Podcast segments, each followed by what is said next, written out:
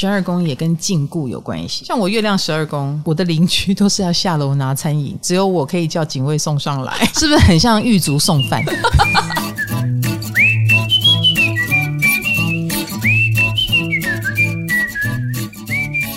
嗨，大家好，我是唐启阳，欢迎来到唐阳鸡酒屋。我们进行我们最爱的宫位系列，十二宫来了。念十二宫，我们要请红豆来跟我们聊这个话题。嗨，大家好，我是红豆。哎，又到了你有磁性的嗓音出现的时候。这个为什么是你来跟我们聊十二宫？你觉得是？我自告奋勇哎，因为所有宫位里面，我对十二宫最最最最最好奇。为什么？为什么？你自己有十二宫吗？我没有十二宫，嗯，但我总觉得。如果能够懂了十二宫，就好像可以知道来到这个世界上的答案。哎呦，这是很多人对十二宫赋予的一个想象啦。哎，很多人说看你的前世要看十二宫，前世吗？哎嘿，光是这个标题就很吸引人了吧？对，哎，你的前世，所以我们对于这种没有理由的事，我们就会怪到命运。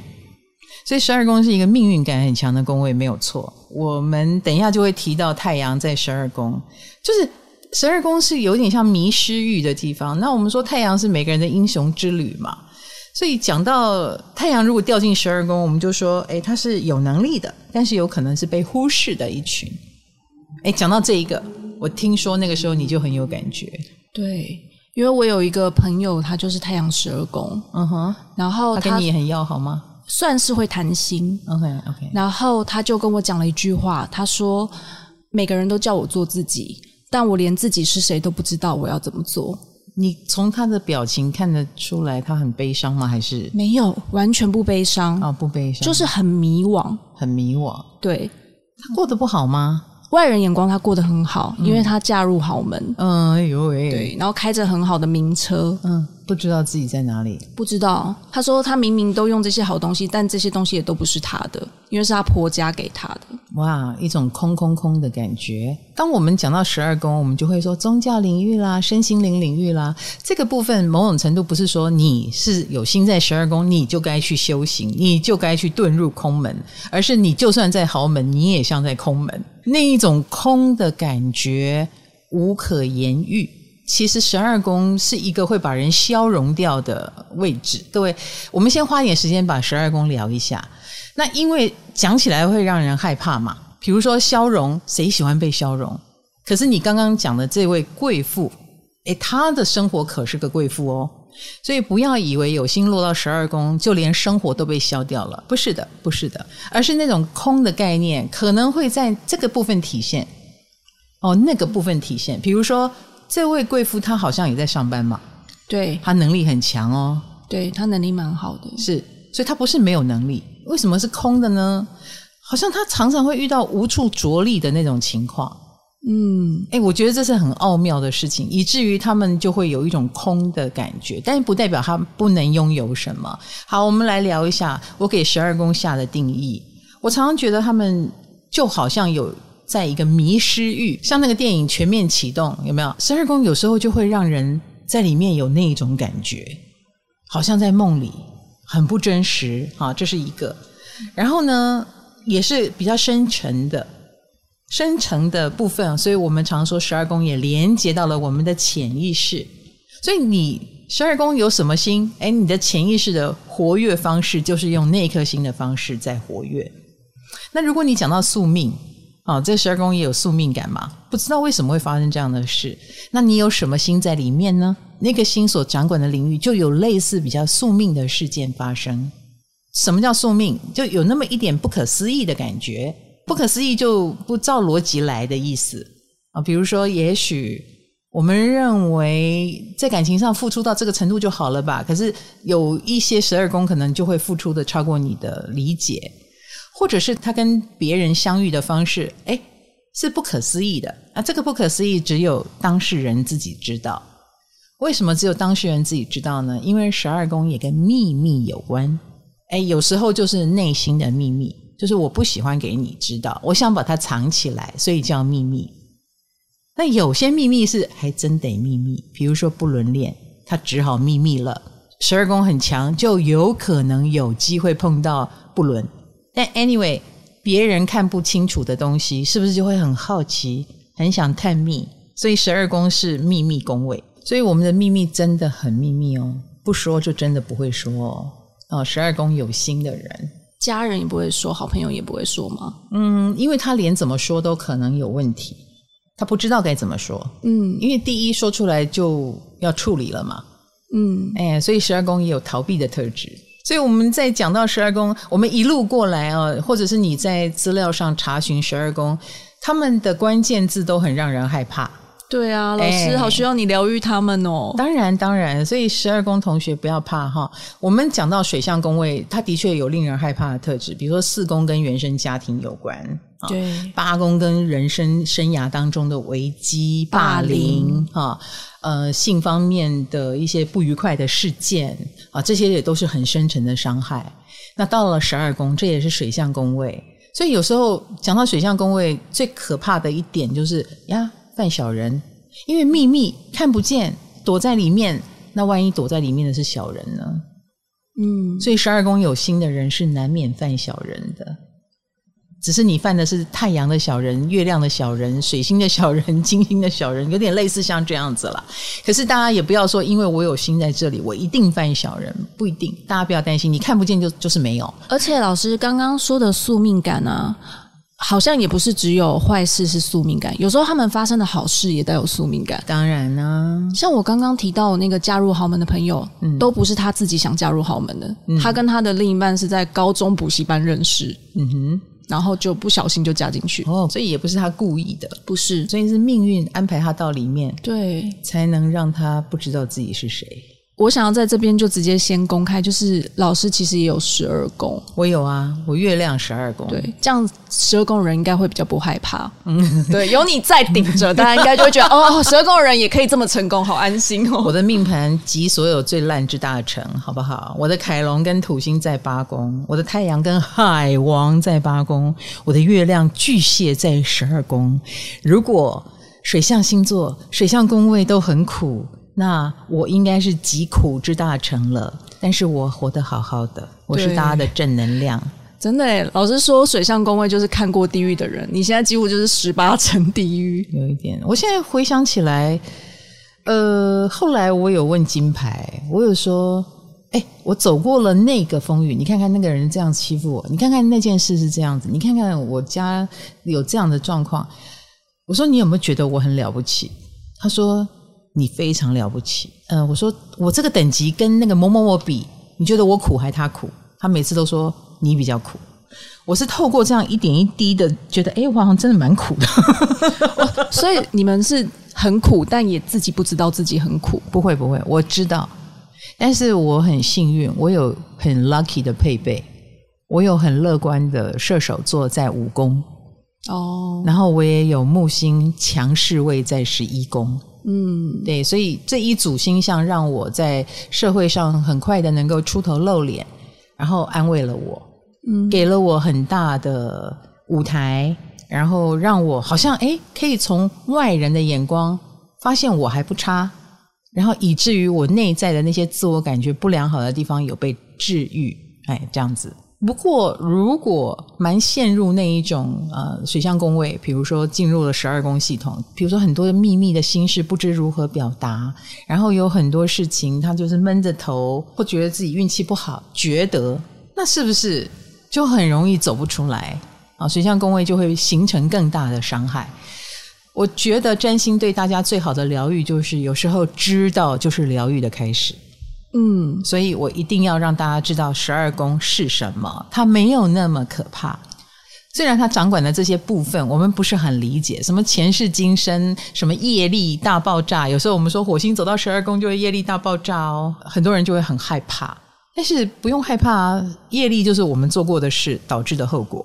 那老师，我问一题很简单的问题，哈，那你这样一路走来，嗯，十二宫有没有带给你好处？当然有，有好处。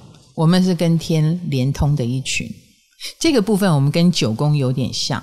九宫是把天线伸出去，好收听外太空的讯息。我们十二宫就很像双鱼座一样，我们是感受周遭的讯息。所以十二宫的人感受力非常的强，而且那个感受有点不像真正在感受，我们只是经过它而已。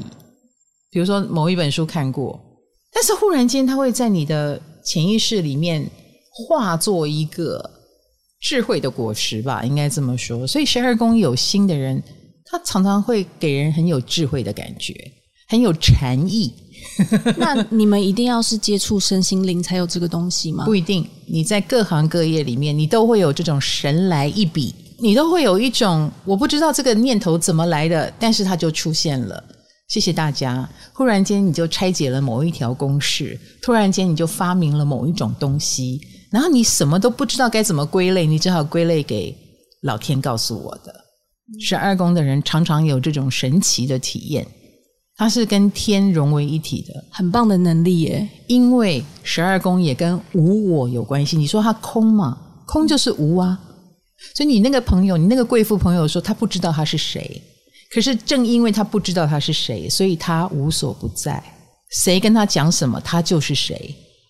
什么讯息他都会收到，而且他都会恭敬的领受。所以他的可塑性是很强的。十二宫的人可塑性很强。超过我们的预期，而且那种可塑性有一种老天爷叫我做这个，那我就去做吧。然后他就做得像模又像样，他相信，所以他做到了，然后做得很好。你看他那个成功的样子，你以为他是五宫人，你以为他是十宫人，你以为他一定是什么宫很强，所以他做到这，那没有，他只是十二宫很强。呃，命运要他往这边去，他只是顺应天命，乖乖的去而已。然后他就做成了，然后就成功了。所以，我们等一下讨论到的很多十二宫人，你不会觉得他是所谓的什么空啊、躲起来啊。我有先偷看到名单，我有吓一跳哎、欸！吴宗宪就是太阳十二宫，对啊，超级不像的，他超像武功人的，是不是？对啊，你你懂哈？嗯，所以不是所有十二宫的人就一定是什么去当法师哈，去当算命家，不是不是哈？大家不要想着那个出家哦，不用不用。而且啊，有蛮多十呃十二宫的人后来就变工作狂。你这样懂我意思？因为他深深相信这是他的使命，因为他们有使命感。然后那个使命感从哪里来？不知道。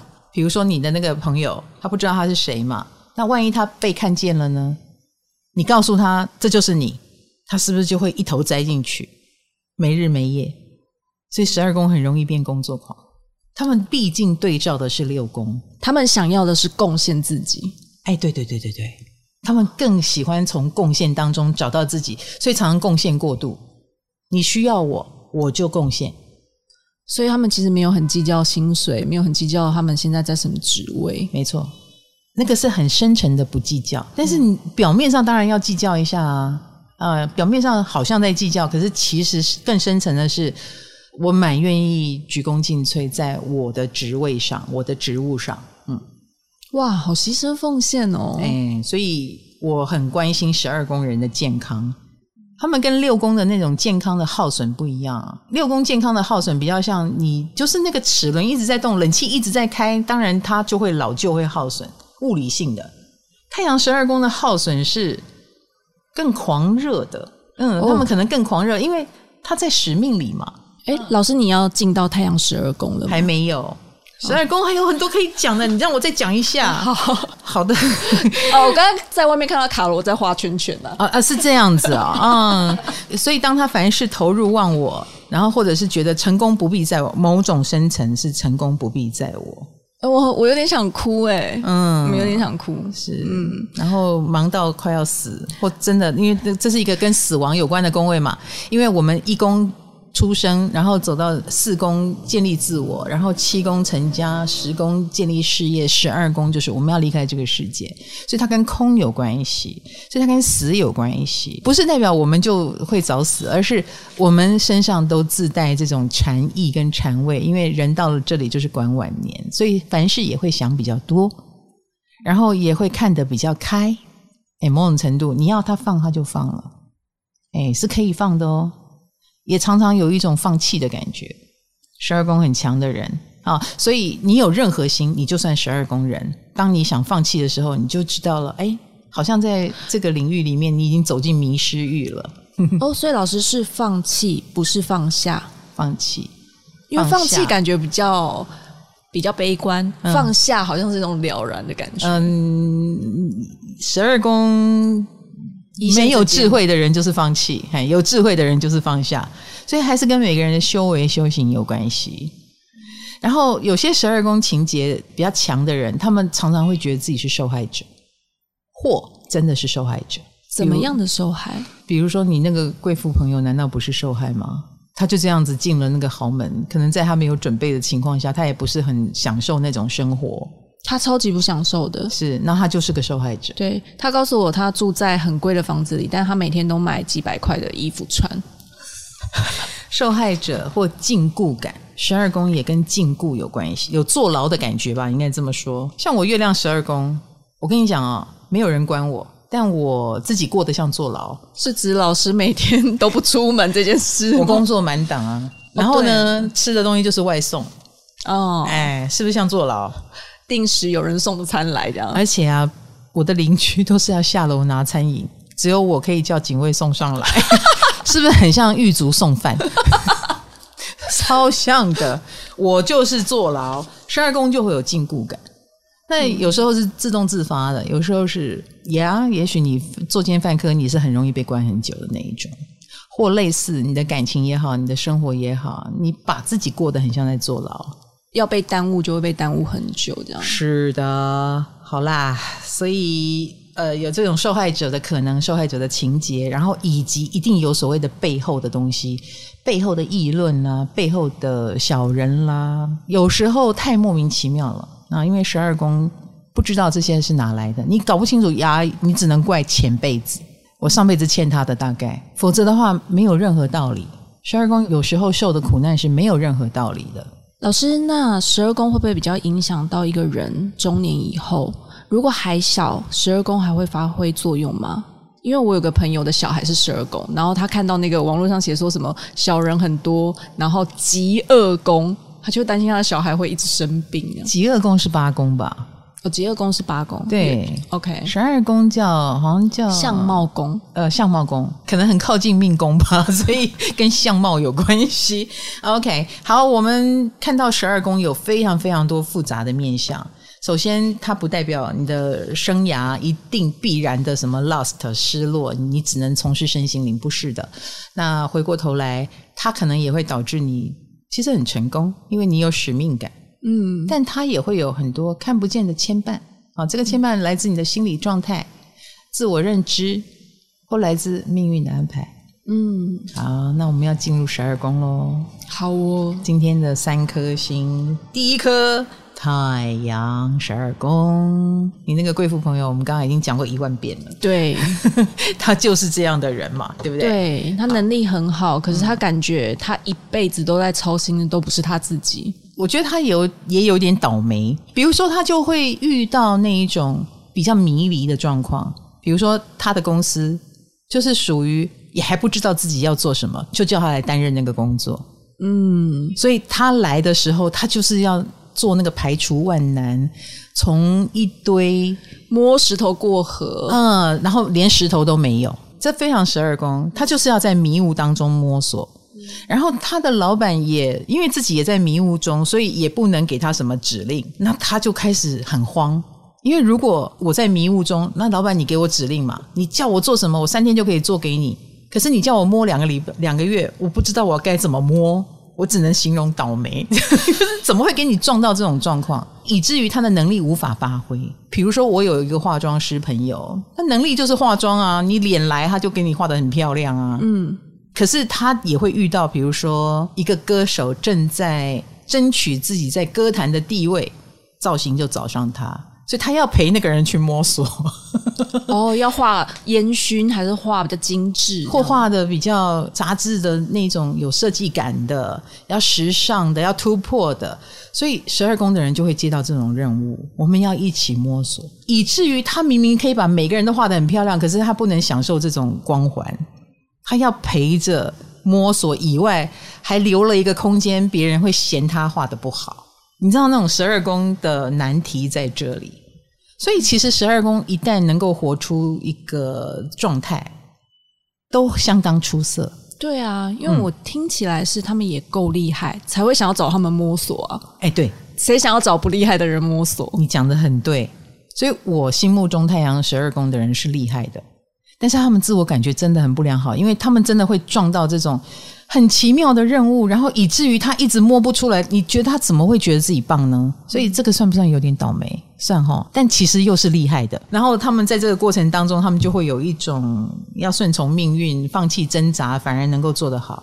所以你们要学会的是水母漂，太阳十二宫。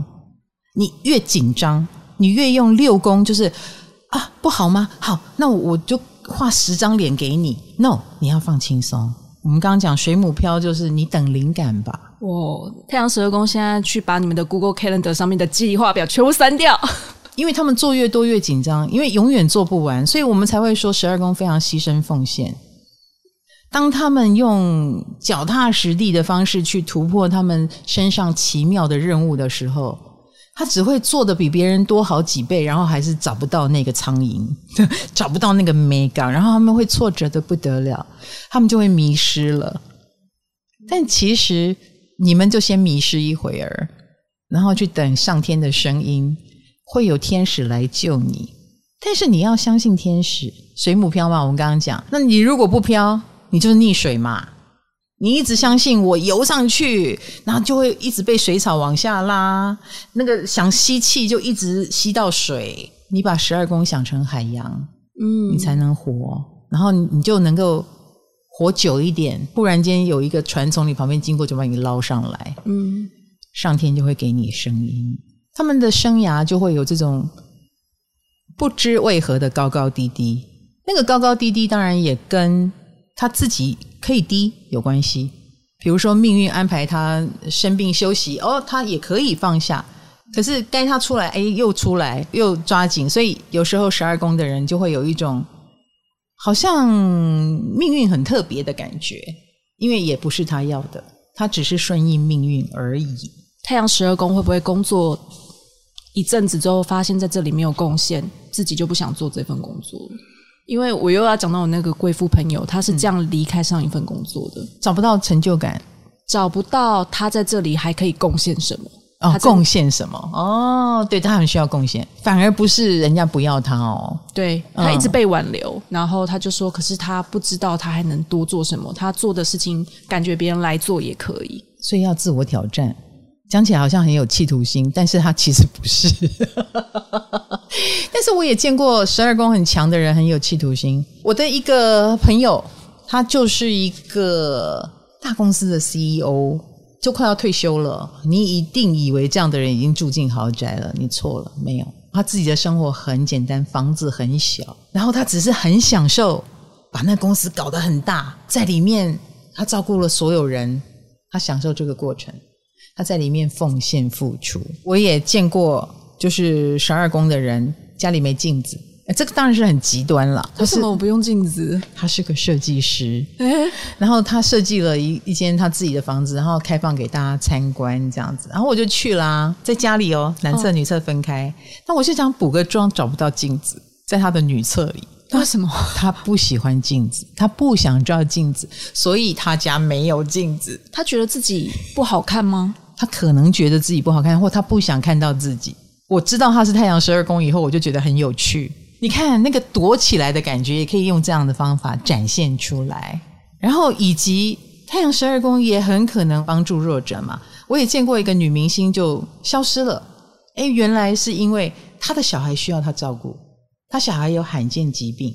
她后来一直告诉我，那是她的礼物，在照顾这个孩子的过程，她也得到了很多。他遇到了高功能自闭的孩子，他在跟他相处交流的过程当中，他就势必要走进这个很心灵的过程，走进一个迷失域。所以，他明明是个女明星，但是他因为这样走进了迷失域，然后又在里面跟这个孩子互相碰撞出火花。所以，这个太阳十二宫自己没有这个问题，但是他身边有人有这个问题，他就会担任那个把你打开的人。太阳，我要把光照进去。是不是也是一种修行呢？哦，他们好大爱哦，必须大爱。有时候他可能也想过着简单的生活，我没有要大爱，但我必须。所以有时候命运会安排让他伟大的方式。我要去接近太阳十二宫，我觉得我最近过得蛮苦的。哎呦喂，请他们开启你，还是要看他们笑话？开启我，开启我。而且你知道，有时候呃，十二宫的人也会有好演技哦，因为他空嘛。他空是不是就可以让别人进来演什么像什么？哎，太阳十二宫也可以是很会演戏的人，回过头来当个演员也很好，或幕后推手，因为他可以无我，所以他们很容易就真的成为那个没有关系，成功不必在我，我在幕后当你的助力，当你的推手，然后看到你很好，哎，我就觉得我很好的角色。嗯，所以你刚刚讲你要去接近十二宫的人，而且拜托你们了。嗯，他们的确是在成就别人的路上，但是就像我说的，他不见得是傻里傻气的。我成就每一个路人甲、路人乙，当然不是，而且是老天爷给他的任务。而且也有高调的十二宫啊！刚刚看老师的名单，吴宗宪、嗯、王思佳、太阳十二宫，好颠覆哦！是啊，他一定觉得他需要这样做。然后他今天的这一片天，也是因为他牺牲奉献到最后，命运安排他，他也做到极致，所以他今天变成你们看到的样子。所以我刚刚说，有时候十二宫是一个秘密的宫位，他们身上一定有秘密。要不要让你知道而已？比如说秘密的辛苦、秘密的束缚，或也许思佳并不想成为现在的思佳，但他已经成为现在的思佳了，他就把现在的思佳扮演好吧。吴宗宪也许也不想走这条路，但是他必须走这条路，然后把它扮演好。所以我觉得有时候太阳十二宫他把所谓躲藏这个事情演绎得蛮好的。嗨，你也想做 podcast 吗？快上 First Story，让你的节目轻松上架，无痛做 podcast。好，我们进入第二颗星，金星十二宫。喜欢暗恋吗？秘密恋情有哦。喜欢暧昧有哦。帮我改名字的那个谢老师啊，他就是金星在十二宫。嗯。然后很多人就跟我回报，嗯，他就说这位老师很厉害，可是收费不会很贵呢。我说他在结缘呢，而且他很好聊天，就是你只是去。找他改个名字，怎么一聊就三个小时了？他好像是在做功德吧？哎，嗯，哎，他在做功德，那种做功德的感觉好像比赚钱更重要。喜欢交朋友，然后也喜欢照顾人，然后也不是那么计较金钱，因为金星本身也跟金钱有关系。对，金星在十二宫，你就会发现这些人不见得是为了钱的目的在做事。金星落入十二宫，反而不在乎钱了。不是不在乎，不到不在乎的地步，就是那个金星到了十二宫就消融掉了嘛。然后他也不会觉得自己是多珍贵的人，因为金星很强的话，就是我会很有主见，我会很有想法，我很珍贵，你少用不对的方法对待我。但是他们的金星消融掉，他们就会变得很随和。哦，对耶，我认识的金星十二宫配合度都超高的，对，他们都很随和，或是因为他们很随和，这件事情反而受欢迎。他们不要扮演那个很有主见的人。如果你看到一个金星十二宫不随和，那就很可能是因为他有秘密，他要防卫，他有太多的秘密，比如说他有秘密恋情，他有一些秘密是会伤到他的，比如他已经成为名人了，这个婚外情是。会伤到他的名誉，他很可能就要防，那你就会看到他比较不随和的一面。否则的话，他们都是随和的。他们身上的那个秘密，如果是秘密恋情，因为金星也跟爱情有关。如果是秘密恋情，我觉得一般我也不太会谴责他们。我觉得他们一定是遇到了一个很命运安排的剧情，比如说就是这么阴错阳差在。你最需要的时候，然后这个人出现，可是他就是那样子的状况，你怎么办呢？不是自愿当小三，我觉得没有人会高兴自己当小三，或高兴自己遇到这种状况啊。金星十二宫尤其是，但是他就会遇到这样的事。有时候我有看到有人说，金星十二宫的人感情运动不太好耶。嗯，要不然就有受虐的倾向，要不然就是遇到秘密恋情，或者是诶遇到了一个比较自我，那我就要尽量配合。可是他们也因为在这样的一个比较极端的、比较需要牺牲自己的情况下，他们也很快乐。其实他可以从牺牲当中得到快乐，得到存在感，因为没有人可以做到像他这样。哦，N 哦，金星十二宫的人蛮享受，我能做到别人做不到的，然后我陪你上刀山下油锅都可以哦。有时候反而会这样，所以我为什么说命运性呢？比如说。有一个人，他可能人生当中有一段时间是忧郁症的时候，可能陪在他身边的就是一个金星十二宫。那他好了以后，他们后来就分开之类的。哦，有时候就是会有遇到这种情形。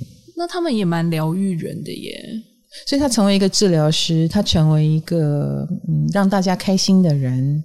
我牺牲没有关系，你们开心就好。我的悲伤留给我自己。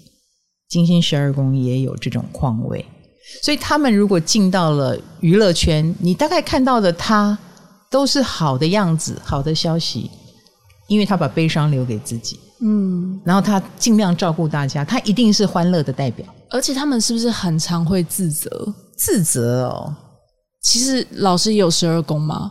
嗯，我觉得好像金星十二宫，甚至所有十二宫都很喜欢把对不起挂在嘴巴上。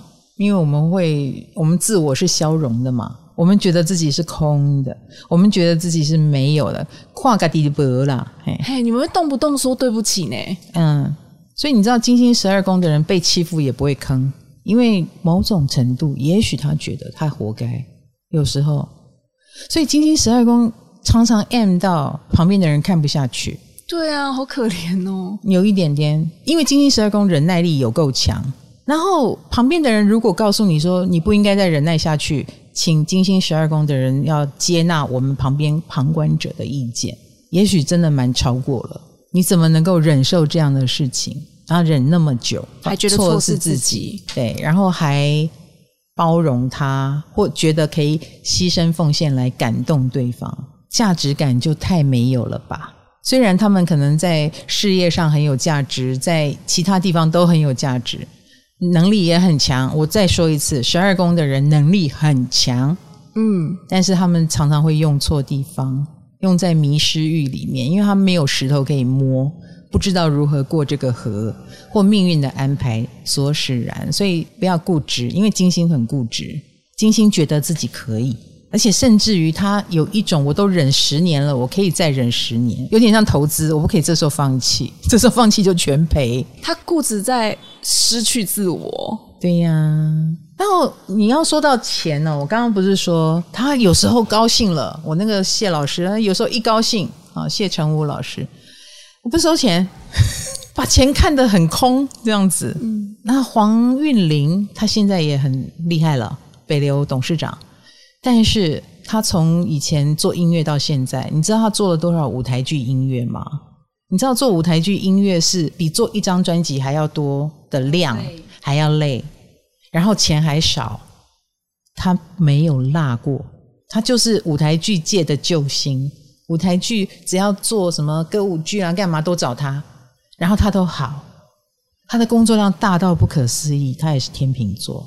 我那时候就非常非常佩服他，他已经是个明星了，也唱歌也出唱片嘛，也是个歌手。然后因为他有做音乐的才能，那个时候就在帮舞台剧做音乐了。哇，金星十二宫完全是社工专业户哎！哎，你这样讲蛮好的，社工他有一种社工的感觉，对啊，有一种上人的感觉。因为我有听过一种说法，就是说他们不是不想要财富，嗯，但是他们不想要用争取。啊，得到他，对对对对对，不是争取的，是没关系。我做好人做好事以后，命运会给我。那如果不给他会怎么样？不会，一定会给他。十二宫的人是有信念的，或者是冥冥中一定有什么事让他相信会有好的结果，因为他也没有做坏事啊，他是在牺牲奉献。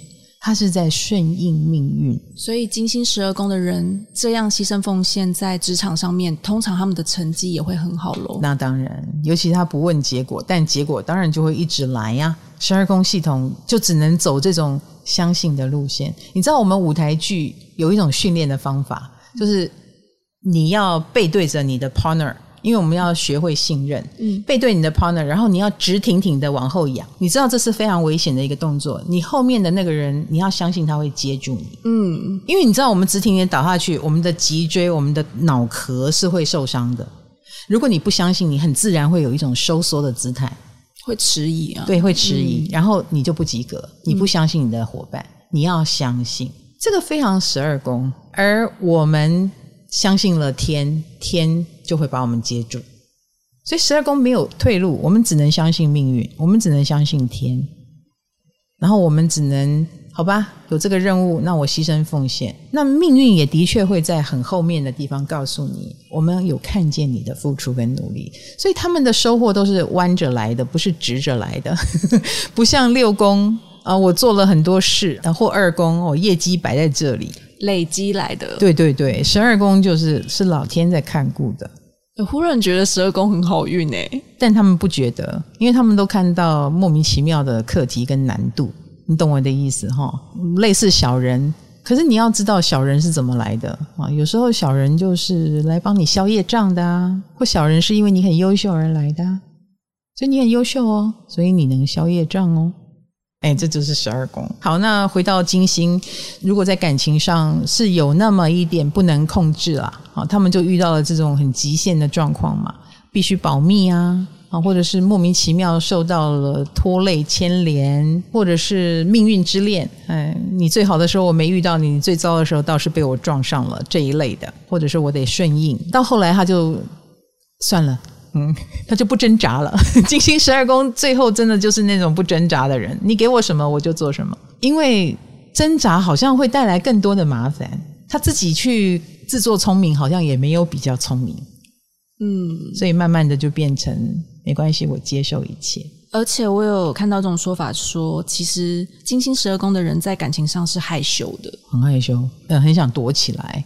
你知道有那种不妙的感觉，有时候是预感。他也会觉得算了，不要不要不要不要在一起。但是他这样的时候，代表对方非常令他着迷，所以他会害怕，会觉得好危险哦，糟糕了。所以他们为什么会后来都多多少少接近身心灵？比如说认识这样的人，或自己去学，或像宋一鸣就去当牧师。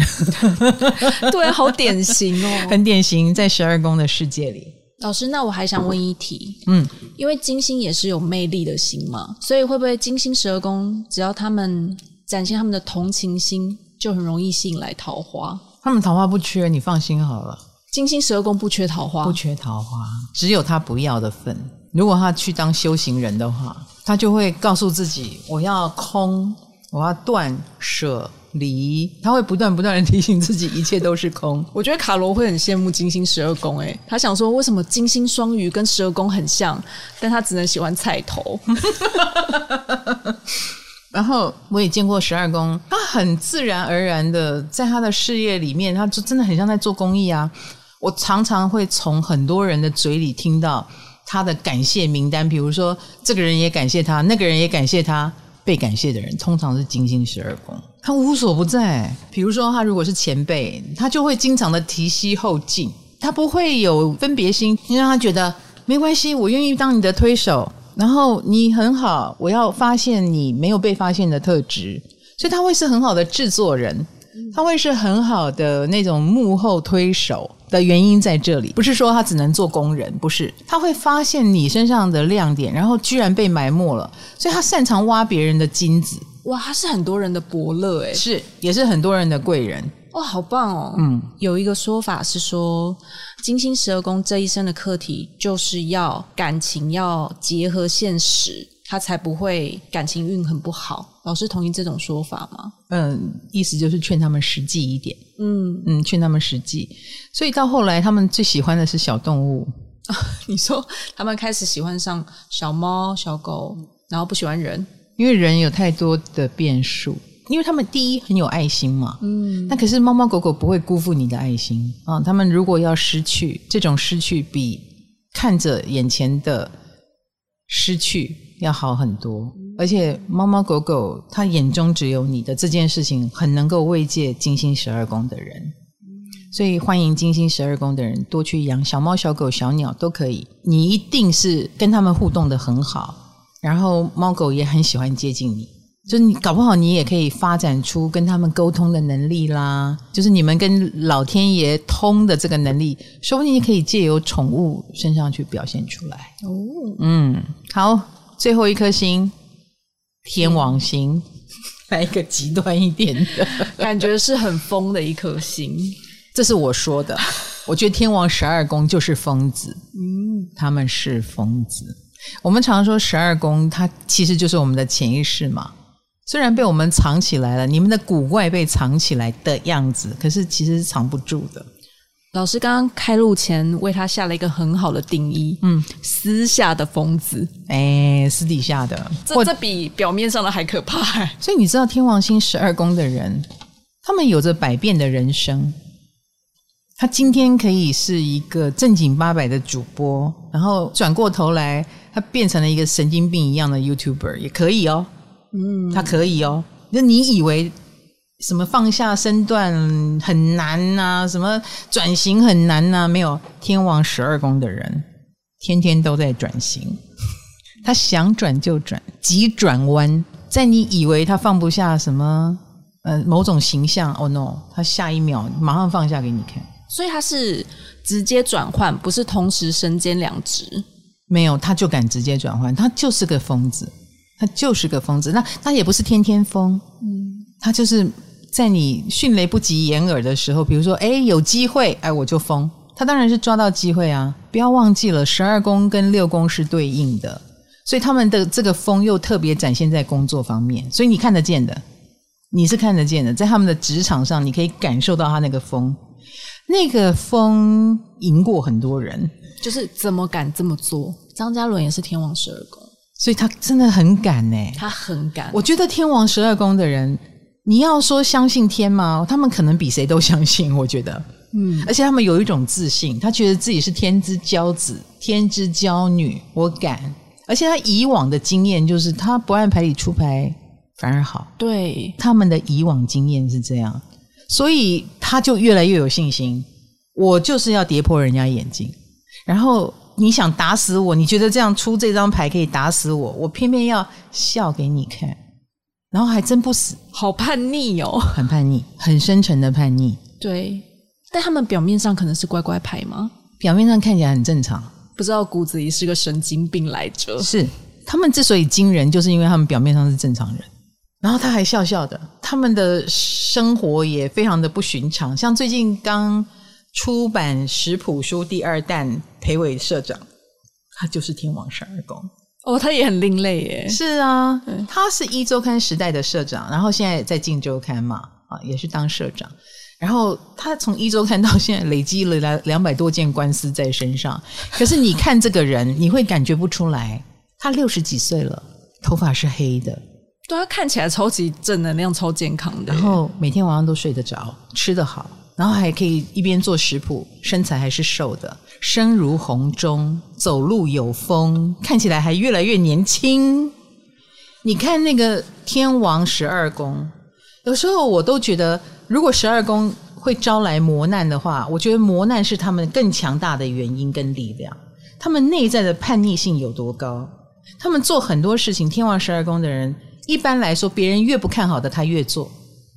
哦，然后做的越精彩越好，他就怕你看不见，你都不要理他，你也不要攻击他，你也不要管他，他反而平凡了。对，他平凡了，跟他不想走这条路了。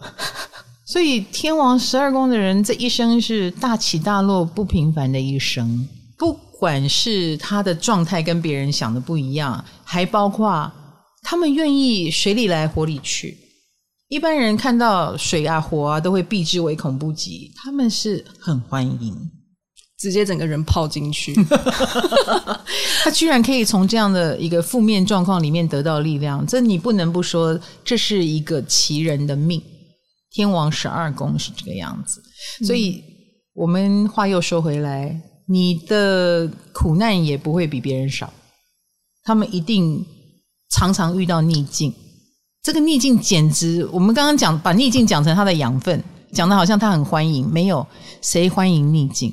所以天王十二宫的人，他的命里带的那一种负面的东西也好，小人攻击，都是天文数字等级的。对啊，光想压力就超大的。所以啊，是个有天命的人吧，应该这么说。就说一定也有认同他，然后觉得他很酷，觉得他很坚强的人。可是可能更多的是看不懂，以及很佩服但是不理解 的人。他当然有其他领域的命运在等待他，嗯，但是他的天王十二宫，我们可以这么说，他的精神世界是非常坚强，因为他很疏离。倘若我们一般人遇到一件官司，我们就烦恼到睡不着，对，他不会，他是可以把它切开来的。官司归官司，生活归生活，好强大哦，很强大哦，哦，这一点就比别人强大哦。而且你这样觉得，那是你觉得，我不这样觉得就没有关系。他可以切开来，这是他的苦难带给他的智慧，他必须这样子，否则苦难太大了。他必须切开来，他必须学会天王星的处理能力，把它变成力量，不能把它看成苦难，把它看成苦难，我不就苦死了？所以天王星有这个化学作用的能力，把他十二宫所遇到的什么空啊、倒霉啊，全部化成我的优势。诶，结果你反而有点羡慕他了，好厉害哦！怎么可以转变得这么漂亮？然后他们也可以说放就放哦，是真的可以说放就放。所以他们的生涯当中可能有几个阶段，每一个阶段的角色都可以做得淋漓尽致，然后说不要就不要了。他会很明显的感觉到，嗯，忽然间不想干这个了。对啊，他们为什么会突然不要？就命运的召唤呢？命运的召唤的意思就是，呃，所谓的风口，一忽然又流行什么了。本来我是呃呃文艺青年，但是诶好像股票起来，然后身边又有人找我，然后也做得很好哦，那我就变成理财达人。他忽然间从文艺青年变理财达人，别人看了傻眼，他一点违和感都没有，因为就是时代来了嘛。我这里也可以做得很好，我那里也可以做得很好，他为什么有放不下的？没有放不下的。所以天王十二宫的人是前一个角色就是白白，做下面另外一个角色完全风马牛不相及，但他做的很开心，他在活出不同的人生，好像不用什么上辈子下辈子，我这一辈子就有好多辈子，我只能说。佩服天王十二宫，但不想成为他们。你不想成为哦？不想啊，因为光想到两百 两百个官司在身上，哦，我一个我就睡不着了。啊，我刚刚举的那些例子，不代表所有天王十二宫的人都是这么辛苦啦。但是他们的苦难不同寻常，以及他们能够切割苦难的这个超能力，使得他们也能够成为别人心目中的佩服的人。对，抗压高手，抗压高手。那也因为他们有时候也有奇遇嘛。所以你就会忽然间发现，哎，他不是前一阵子还在上班，怎么下面被拔擢去当什么官？他们的命运就是这么奇怪，风马牛不相及的角色会跳来跳去。上一分钟还是记者，这一分钟进了一个系统，然后要管好多钱，就很妙。那你看这种很妙的命运，使得他们就是必须在几个角色里面这样转换。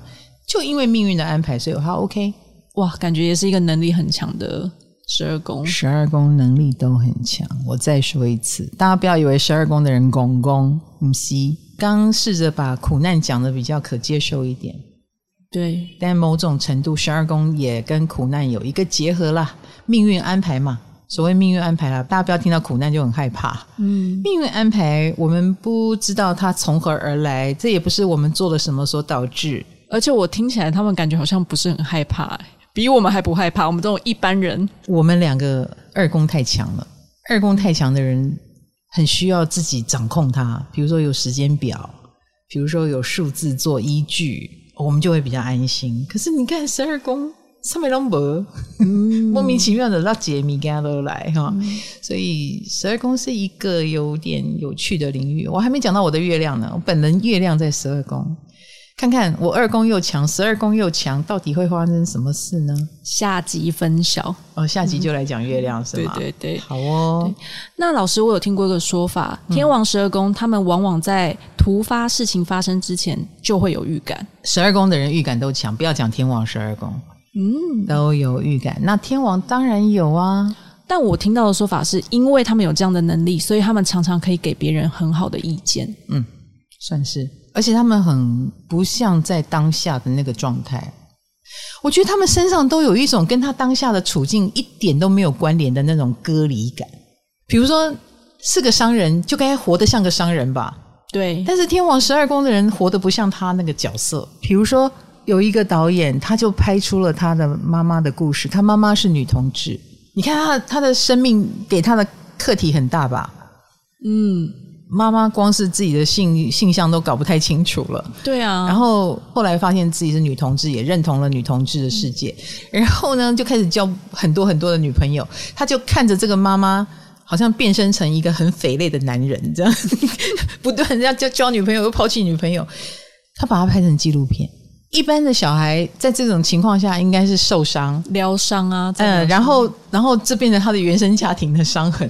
很少人能够像他这样。割离他的处境，然后回过头来把它变成礼物。他透过拍纪录片，旁观他的母亲，旁观这个命运安排给他的课题，也拍得很好，得到了各种大奖，然后也开始进入了纪录片导演的领域。那他跟他母亲也因此而更靠近、更和解。